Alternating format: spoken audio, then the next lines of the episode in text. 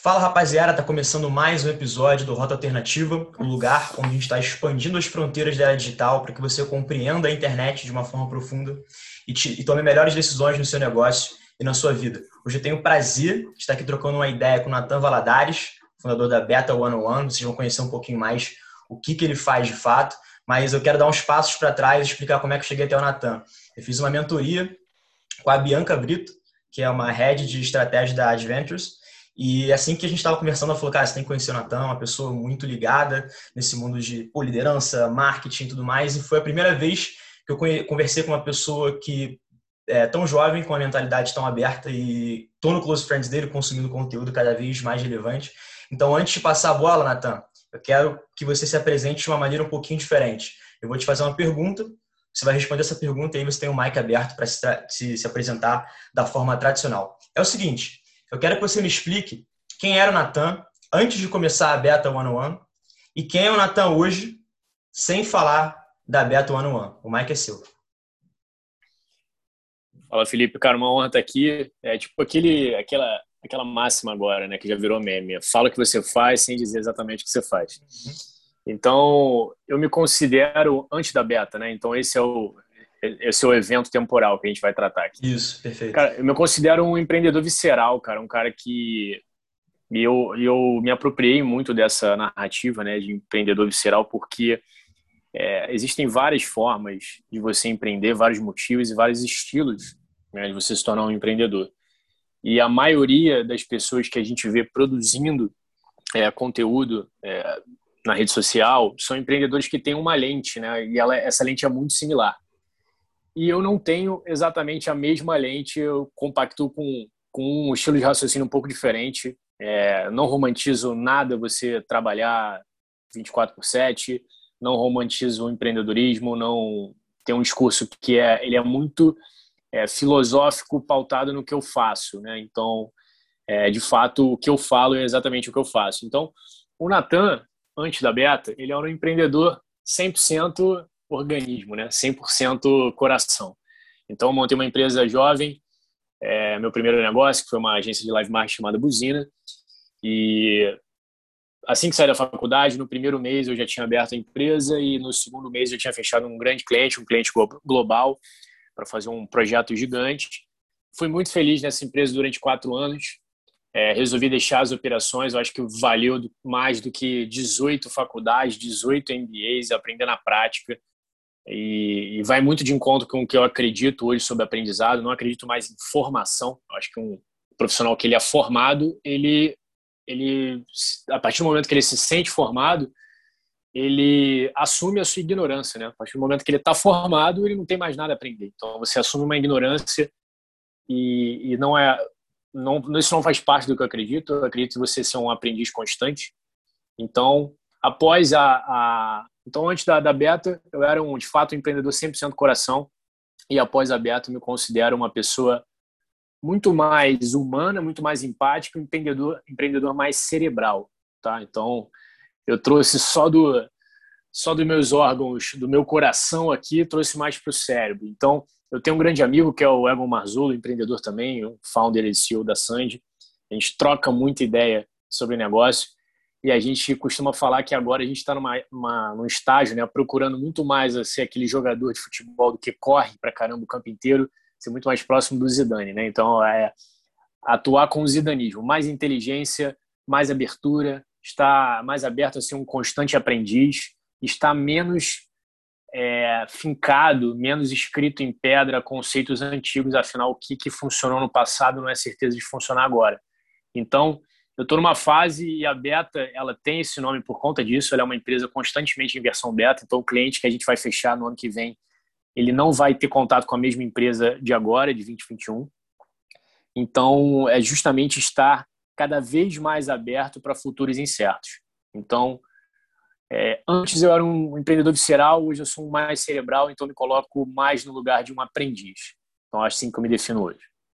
Cara, eu acho muito maneira essa definição do, do Zidane, porque realmente acho que quando a gente vai ganhando uma certa casca, a nossa função dentro de um organismo de gestão é realmente usar mais a inteligência do que a força. Então, acho que isso é, é muito, muito legal você trazer isso para cá, dado que a galera que está conectada aqui com a gente está nessa transição, está passando de ser um corredor daqui a dois anos para se tornar um Zidane da vida, como você bem pontuou.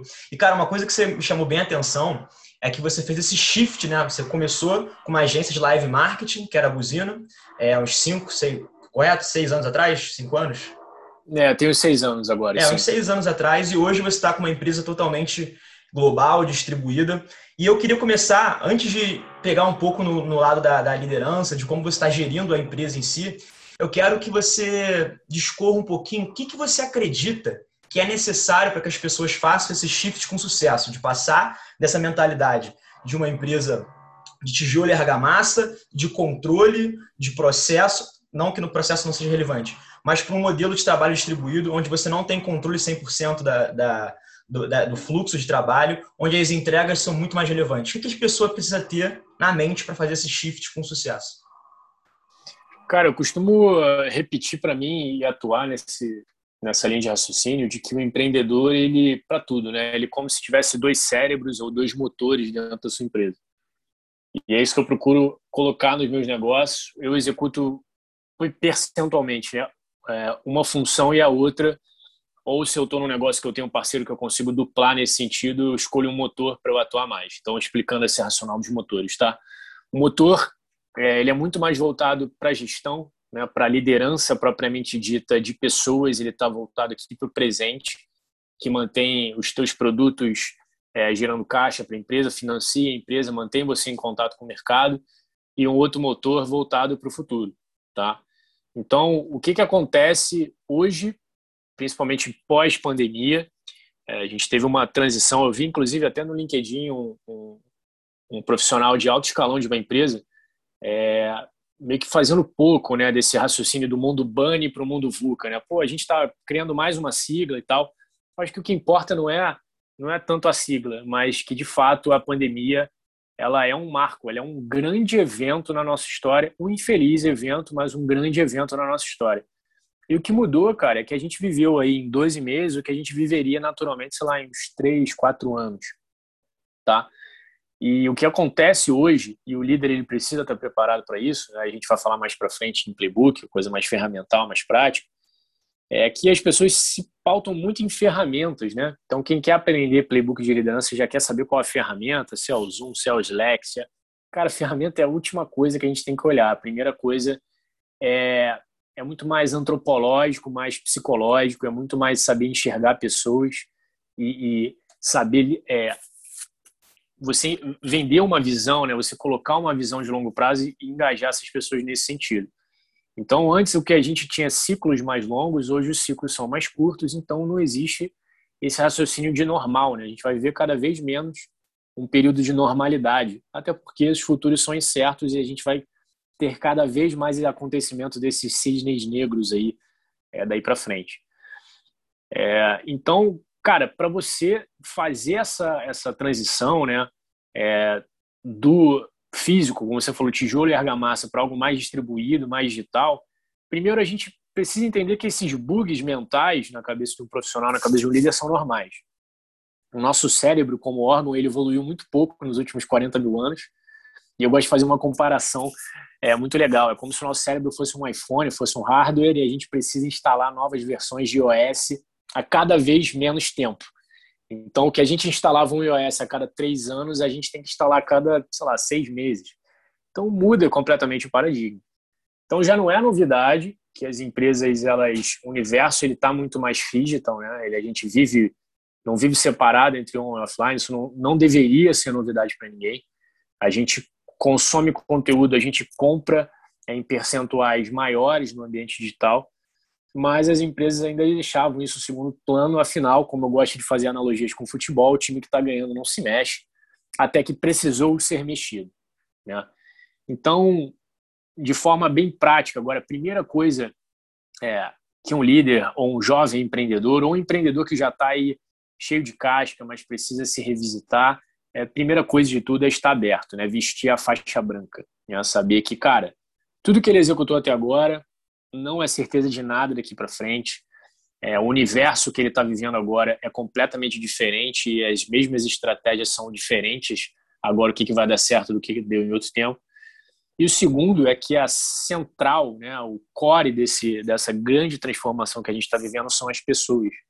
Né? Então, pode parecer clichê é, falar isso, mas de fato um líder ele precisa ser um grande entendedor de pessoas. Né? E ele, talvez o seu principal trabalho, a principal missão, além de engajar essas pessoas, é fazer, criar um ambiente ali para que aquela comunicação, aquele workflow flua de forma orgânica, né?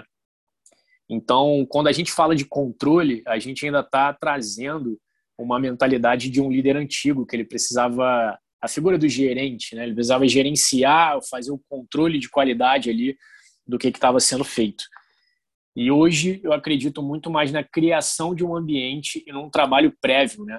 É você ter um mínimo de documentação possível para fazer aquele projeto andar, você conseguir metrificar em dados, você é, orientar suas decisões não só por intuição, mas é, orientar por dados, gerar dados da sua companhia, mas dar liberdade. Né? As pessoas de fato precisam de liberdade. Então, o trabalho do líder ele começa lá na contratação. Né? O que, que você espera da pessoa, o que, que você espera que vai ser feito. Então, você reduz muito a importância desse controle. Né? Então, para mim, de fato, é lógico, é, a gente passa por, por períodos de adaptação, afinal, eu sou um dos caras que está vestindo a faixa branca. É, para mim não faz diferença você trabalhar remotamente com o físico, lógico que é bom ter contato com as pessoas, mas em referência à entrega, para mim a diferença é absolutamente zero, porque eu de fato não me preocupo com o controle, me preocupo muito mais em gerar um ambiente, criar cultura e o resto eu confio 100% no meu time.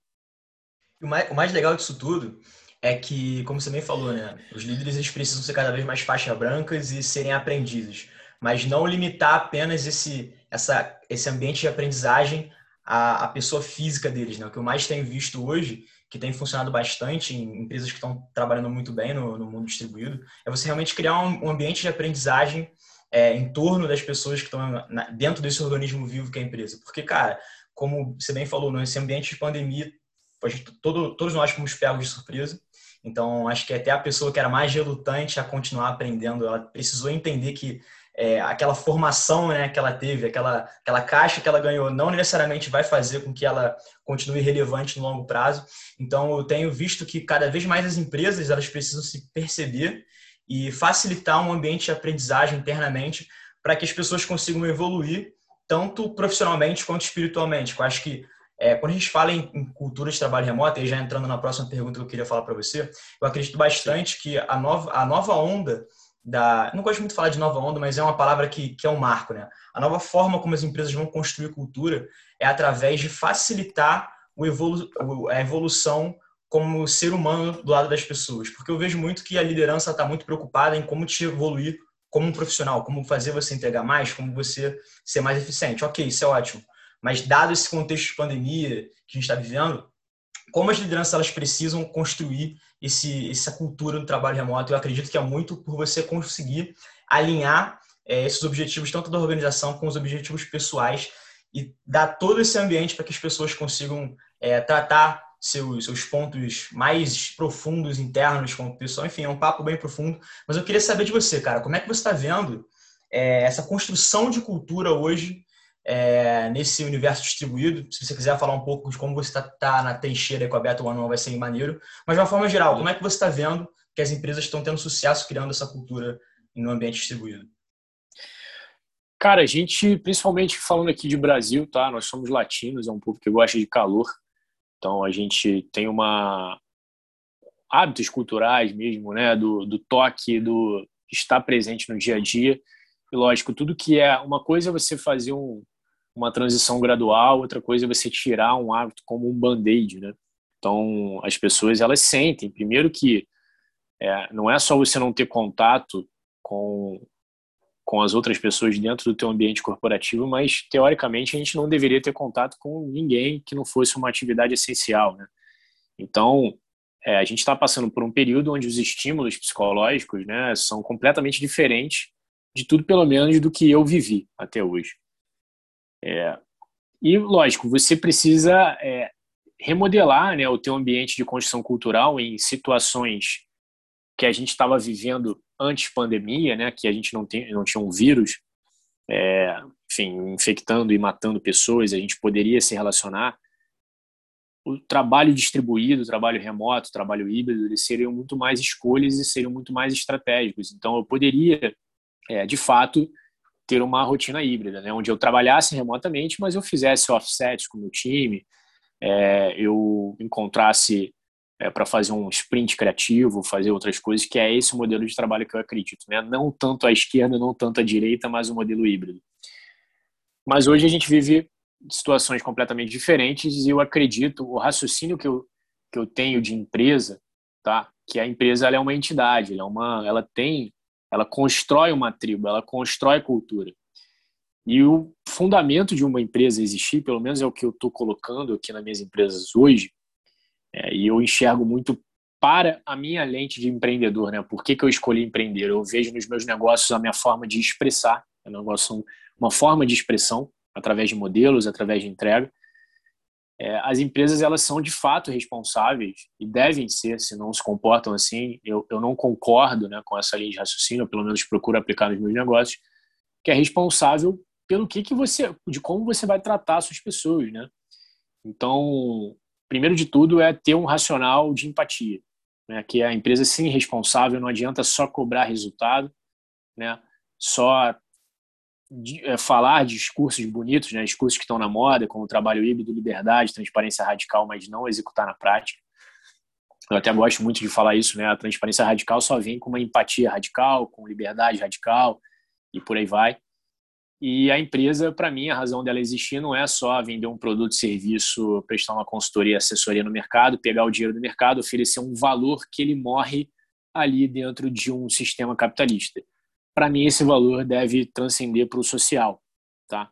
Então, quando ele transcende para um social, é, ele, ele para mim, a empresa está começando a ficar completa na sua razão de existir. Então, cara, não adianta só você cobrar que todo mundo seja um ultra empreendedor. Tem pessoas que não querem, cara. Você não tem como obrigar pessoas que não querem ser empreendedores a ter um raciocínio de empreendedor, a colocar é, a pele em jogo, etc. Cara, tem pessoas que veem trabalho sobre uma outra ótica. E, lógico, vai de você ter o fit cultural com a tua empresa, mas não vai de você destruir esse discurso, né? Se você não é um empreendedor, você é um perdedor, você é um você precisa ter um raciocínio empreendedor. Então, esse é o primeiro de tudo. E o segundo, cara, construção de cultura, eu vejo hoje, é, principalmente é, como duas frentes, né, de você fazer esse trabalho à distância. Primeiro é dando segurança psicológica para as pessoas. Não adianta só você cobrar resultado, né, olhar só para número, olhar só para o que, que vai mover o ponteiro da tua empresa, mas olhar sobre um viés mais qualitativo, tá, em relação a pessoas. E o outro é através do aprendizado. E o aprendizado, como a gente falou no começo do papo, ele não tem mais a ver com formação, ele tem a ver com aprendizado constante. E uma das funções que eu vejo das empresas nessa nova economia pós-digital é ser um vetor de aprendizado, né? Então, é, o teu fit cultural, o teu, a tua entrega, o que a gente falou no começo de controle, ele acaba reduzindo a sua importância porque o teu fit cultural ele começa lá na formação das pessoas, né? Quando as pessoas estão começando a aprender, né? Então, se a gente tem um sistema de ensino deficitário, desigual, que não dá oportunidade para todos, não adianta só a gente chegar no ambiente corporativo e tentar consertar isso, né? Então, ele começa lá atrás. Então, quando as empresas começam a ser mais presentes na educação, começam a ser mais presentes no início dessa dessa capacitação das pessoas faz sentido. Quando você traz esse ambiente de aprendizado para dentro da tua comunidade, é, as pessoas que estão trabalhando contigo começam a ver mais valor, não começam a ver a empresa só como um lugar onde você vai, entrega um, um projeto, pega teu dinheiro e vai embora. Então elas começam a fazer mais sentido ali. Então a construção de cultura é muito sobre isso, é você ter a vontade de vestir a camisa, e vestir a camisa não é só ver um número, é receber um dividendo no final do ano, é, cara, o que, que esses caras estão me entregando, né? Então hoje a gente tem, por exemplo, é, culturalmente falando, eu posso nascer brasileiro, mas eu posso também estar brasileiro. Eu posso sair daqui e ignorar o país que eu nasci porque eu não tenho um fit cultural é, com esse ambiente, né? É, então, cara, eu começo a trazer raciocínios de outros lugares para como é que eu posso é, aplicar isso nos negócios. Então, o aprendizado eu percebi que é uma, uma fonte fundamental e o que, que faz as pessoas se sentirem pertencentes a uma tribo, né? É, então é, é, muito sobre isso, cara. É, não é só sobre números, não é sobre entregar projetos, mas é um sentimento de pertencimento. Isso é, é inerente ao ser humano, né? Então o aprendizado é um ótimo elo. As pessoas querem aprender mais, elas precisam aprender mais e elas precisam saber como aprender mais. Então eu acho que é uma excelente troca, né, da, da empresa oferecer valor não só com a entrega do seu produto, mas também sendo é, uma fonte de um catalisador de educação, um catalisador social. Eu acredito em negócios muito mais sob essa ótica. Cara, fantástico você falar isso, até porque conectou muito bem com, com o livro que eu tô lendo, que é O Lado Difícil das Situações Difíceis, do Ben Horowitz. Muito bom, é, muito bom. É incrível, incrível. E tem uma parte que ele fala lá, eu, eu realmente acredito nas organizações como é, organismos de transcendência para as pessoas, que é justamente isso que você falou, de oferecer segurança psicológica e ao mesmo tempo aprendizado nas todas as esferas da vida daquela pessoa. E tem uma parte do livro que ele fala que é muito interessante, que várias vezes ele foi lá tentar motivar a equipe, que ele estava quase crash com a empresa e tal. E aí teve um dia que ele virou e falou: Cara, você é o máximo sincero possível. Reuniu todo mundo, jogou a verdade nua e crua. Não que ele estivesse mentindo, mas ele jogou o máximo de transparência sobre a situação financeira da empresa. E ele falou que dos 80 funcionários, 70, é, 78 resolveram ficar, dois pedindo demissões, é, demissão. E ao final dos quatro anos, 76 daqueles que permaneceram, que quiseram permanecer, estavam lá no momento que ele fez o IPO lá da, da Opsware.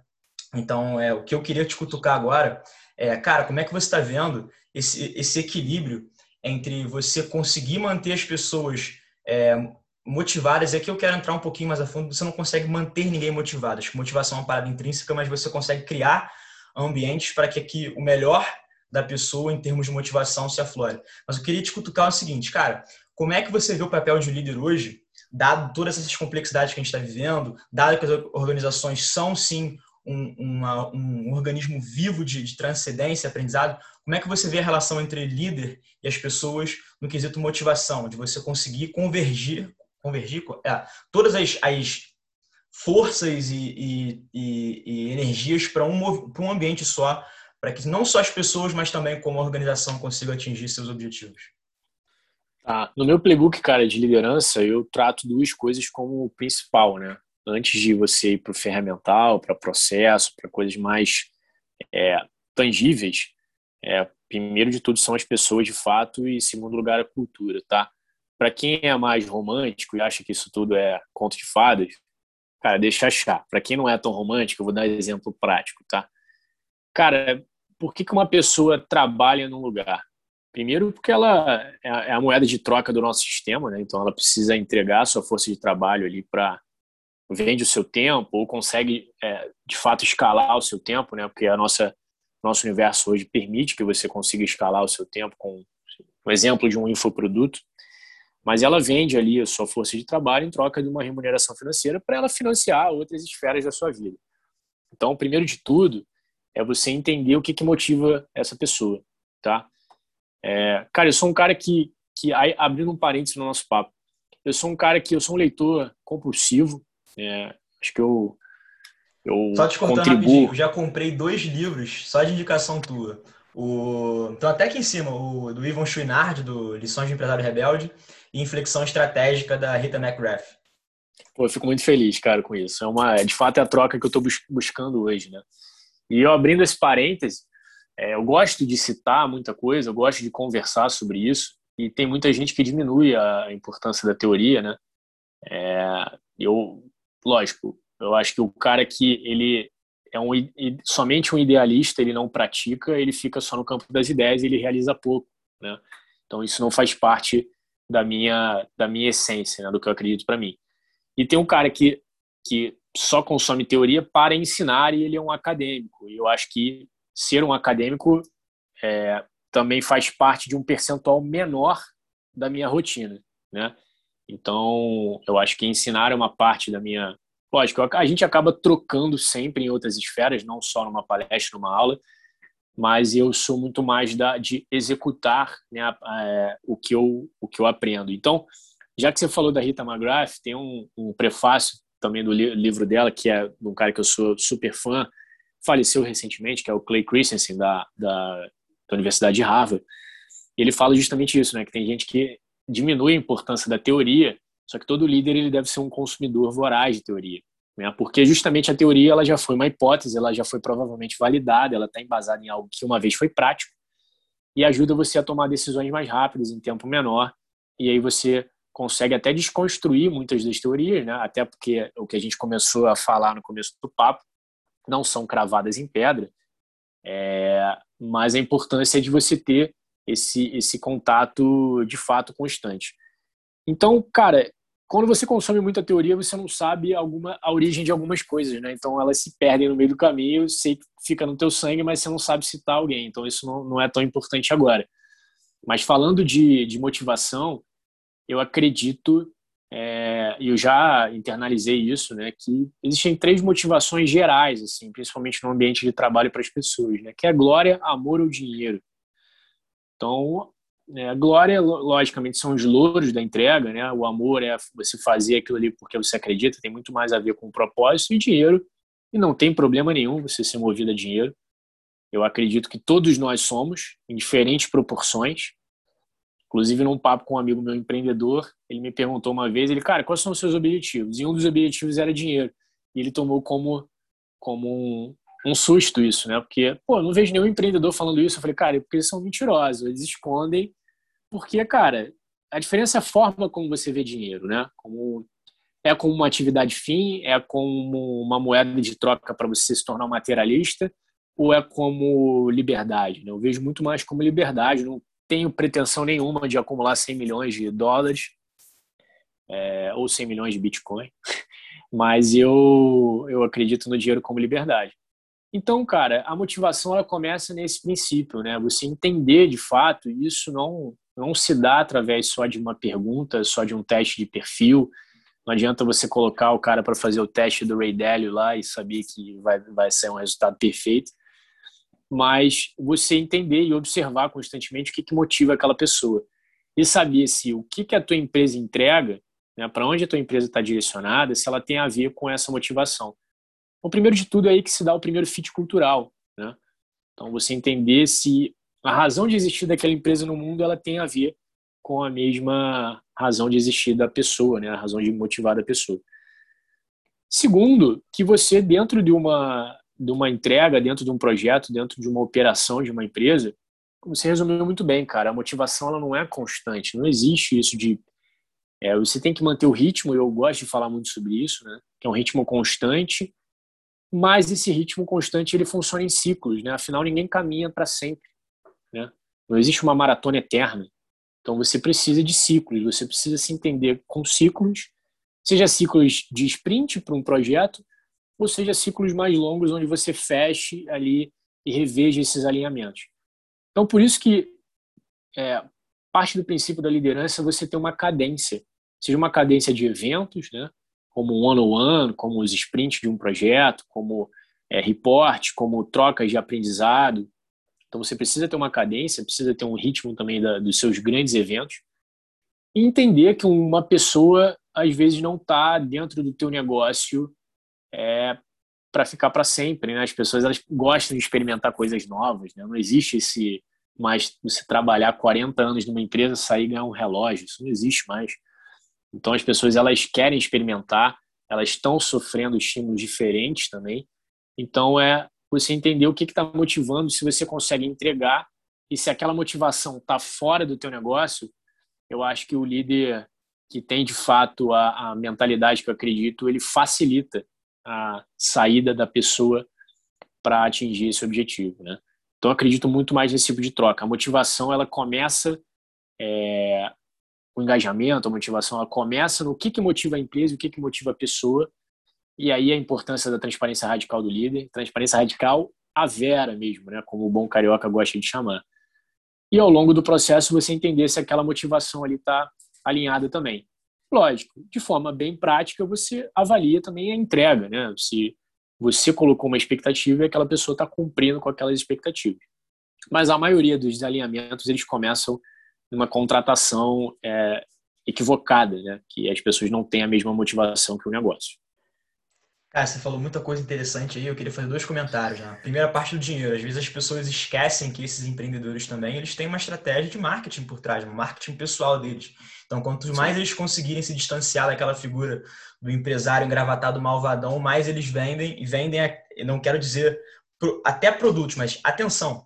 Quanto mais eles conseguem tocar no seu lado emocional, mais atenção você dá para eles. Então, por isso que as pessoas se assustam né, quando a gente fala de dinheiro. E tem uma frase do Naval Ravikant, que é do, do Angel List, muito boa, que ele fala: Money solve your money problems. Então, no final das contas, o dinheiro serve para te comprar esse tempo que você alocaria para resolver os problemas ligados a seu dinheiro, né? Então, cara, problemas espirituais, mentais e de saúde não se compram com dinheiro. Então, acho é bem legal de deixar essa, essa separação. Existe sim o lado bom, positivo do dinheiro, não tem nada de errado de você ir buscar atrás, mas também existe esse lado de que as coisas que o dinheiro não resolve e cabem a você resolver. Outra coisa, cara, só para a gente caminhar para o final, se você der um rápido overview assim no LinkedIn, principalmente na galera tech, né, que, que enfim, está trilhando caminhos dentro de empresas de tecnologia, é, é bizarro você ver o ciclo cada vez mais curto que elas ficam nos cargos nas empresas. Então, realmente, você entender sua empresa como um ambiente de aprendizagem e você ter lideranças com transparência radical,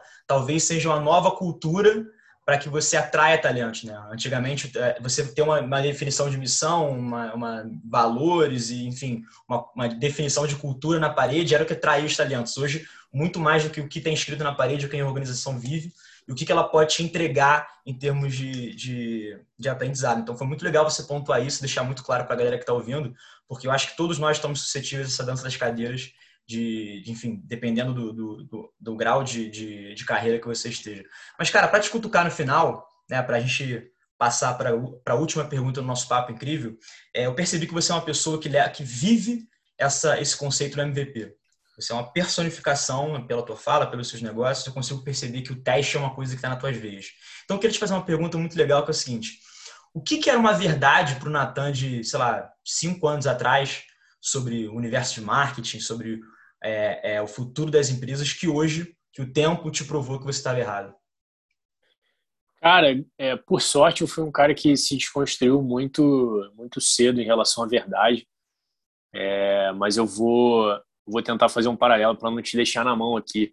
Eu sou um, eu sou um músico por hobby, gostaria. Olha que coisa engraçada, né? Eu vou só voltar um pouquinho no nosso papo é, anterior.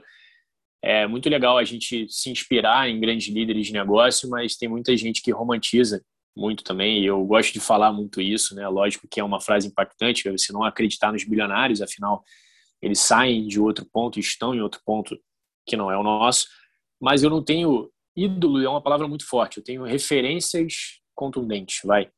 É, mas eu não tenho nenhuma grande no meio dos negócios. Então é muito normal você perguntar para o empreendedor quem é o seu ídolo, quem é a sua referência, você ouvir Jobs, Bezos. A minha principal, as duas minhas duas principais, três, vai. É, quatro. Vou abrir para quatro aqui. Bruce Lee, Muhammad Ali, Ayrton Senna e Zico. As quatro pessoas que eu que eu gosto e admiro. E cada um me extrai uma coisa. Então, é, hoje eu sou, eu, eu sou empreendedor, sou, confesso que eu me sinto empreendedor nato, empreendedor visceral, mas antes eu, eu sou um músico, sou um artista, né? Então eu gosto muito de música, gosto muito de arte, e eu acreditava como verdade que na obra-prima. Eu acreditava que é, a obra-prima ela nascia de uma ideia brilhante que o artista ia sendo lapidado, lapidando, lapidando aquela obra-prima até ela se tornar a Quinta Sinfonia de Beethoven ou a Mona Lisa e por aí vai. E é a verdade que se desconstruiu para mim hoje foi que eu não acredito na existência dessa obra-prima, eu acredito em volume. Por isso que eu sou um cara que aplica MVP na prática. Você estudar um monte de coisa, né? É, você ver coisas diferentes, você abrir sua mente, você conversar com gente diferente, tentar negócios diferentes. Lógico que você vai refinando né, o que é um MVP para você. Você não. Lógico, você precisa ter um período de testagem, mas você testar coisas diferentes, primeiro te, te torna muito mais próximo de um polímata, né, que é um cara que tem aprofundamento em várias disciplinas de aprendizado. E quanto mais ideias você tem, mais fácil você ter uma obra-prima. Então não é muito sobre você esperar uma missão divina e ficar lapidando aquela única obra, quanto mais é muito mais sobre você fazer 300, 400, 500 coisas e dali você tem uma chance muito maior estatística, é, principalmente e de aprendizado de sair uma obra-prima. Então, quando você vê, por exemplo, o Beethoven, um dos maiores compositores da história, né, relevante até hoje na, na música, é a quantidade de obras-primas versus a quantidade de obras que ele criou é irrelevante. Cara. Ele era um compositor compulsivo. Né? Ele botava muita obra no mundo. Só que, dentro desse volume, ele até aprendeu o que, fazia mais sentido para ele, conseguiu se expressar melhor, conseguiu entender o que, que funcionava melhor para o público dele e conseguiu se aprimorar como um compositor melhor e é, compor uma, uma quantidade significativa de obras-primas. Então, o, o que, que eu acredito, cara, em relação a. O que, que eu aprendi foi isso, né? Eu acreditava que era muito mais sobre você se dedicar a uma única coisa, a única coisa, né? E hoje eu não acredito sobre isso. Eu acredito sobre volume, sobre aprendizado e sobre você errar rápido, né? Não errar pouco. Afinal, o erro ele é métrica fundamental para você inovar, para você aprender, para você evoluir. Como um laço, assim, para fechar esse raciocínio com uma, com uma contribuição aqui, um pitaco meu, acho que hoje a gente tem que mudar um pouquinho nossa mentalidade de esforço concentrado para esforços concentrados. Né? A gente pode é, pegar toda essa energia que a gente tem e, e, concentrar, como você falou, em diversas frentes, já que o, os meios de produção estão todos ao nosso alcance, a gente consegue colocar no mundo, imprimir nossa obra-prima no mundo com uma velocidade, uma quantidade muito maior do que, sei lá, na época do Beethoven, por exemplo, e a gente conseguir é, concentrar esses esforços muito bem. E, e assim, até eu estou vivendo isso na prática, é um desafio, né, de você tocar uma frente de conteúdo com pessoas relevantes como você, tocar projeto para as empresas que eu toco e tudo mais. Então, cara, é, é, ver que, que, eu acertei aqui, chegando no final do papo, acho que conseguimos alcançar o que, que, eu, que eu tinha proposto aqui. Então, eu gosto de ver pessoas que realmente abraçam essa mentalidade de MVP. É, e queria deixar esse, esse, essa reflexão de esforços concentrados. Então, Natan, mais uns dois minutinhos aí para você fechar, dar um recado aí para a galera que está ouvindo, alguma coisa que te impacte bastante, que acho que você possa é, finalizar, dar a cereja no bolo para encerrar nosso papo. Bom, legal demais, cara. É, minha principal missão fora dos negócios e relacionada a aprendizado é ajudar, né, a preparar as pessoas melhor para esse, para esse para esses ambientes incertos, né? Sejam empreendedores profissionais ou dentro dos meus negócios, próprias empresas, né? E aí eu aplico em diferentes formatos, né? Sejam campanhas de comunicação, sprint de inovação, como que a Beta entrega, ou como alguns outros meus negócios, e em breve você vai ver alguns aí pela rua, vão entregar também.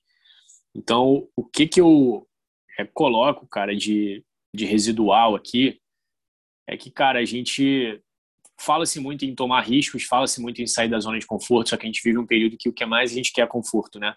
Então, eu vou deixar um recado, eu acredito que muita gente brilhante passa por aqui, dá muito recado para os empreendedores, para os profissionais. Eu vou deixar um recado para outra ponta do balcão, tá? Eu vou deixar recado para quem para quem deixa recado para os outros, né? É, primeiro de tudo, o formador de opinião, o, a pessoa que tem um canal muito grande, que tem um microfone é ligado em um volume alto, ela precisa se responsabilizar pelo que ela fala. Então, entender muito mais o impacto das pessoas, entender o que é romantizar, o que não é romantizar, entender o que que o discurso dela vai gerar nas outras. Então, o que a gente menos precisa é, e eu me preocupo muito nisso no conteúdo que eu gero, é ser mais um catalisador de ansiedade, mais um romantizador e mais um cara que enxerga é, no cara que está tá, tá vendendo balinha no sinal como um empreendedor, sabe? É, é uma lógica diferente, é não romantizar, é entender sobre qual lente você está atuando. Então é esse recado que eu deixo aí. E e para o outro lado do balcão eu deixo o seguinte, pessoal, mentalidade de aprendiz, de desconstruir o que a gente foi ensinado, né? Ser um, um aprendiz constante, mas que a gente se prepare, né? Se prepare para navegar nesses futuros incertos, afinal nada é cravado em pedra. Cara, muito feliz, muito feliz mesmo de, de ter uma pessoa alinhada assim com os princípios, as coisas que eu acredito aqui. Então, cara, queria agradecer seu tempo e tenho certeza que esse residual que você colocou aqui com certeza está mudando é, a forma de pensar de uma, uma, legião de pessoas que acompanham aqui o Rota. Então, muito obrigado e espero que a gente possa continuar conversando aí mais para frente. Então, muito obrigado, Natan. Tamo junto. Abraço. Casa é sua. Abração.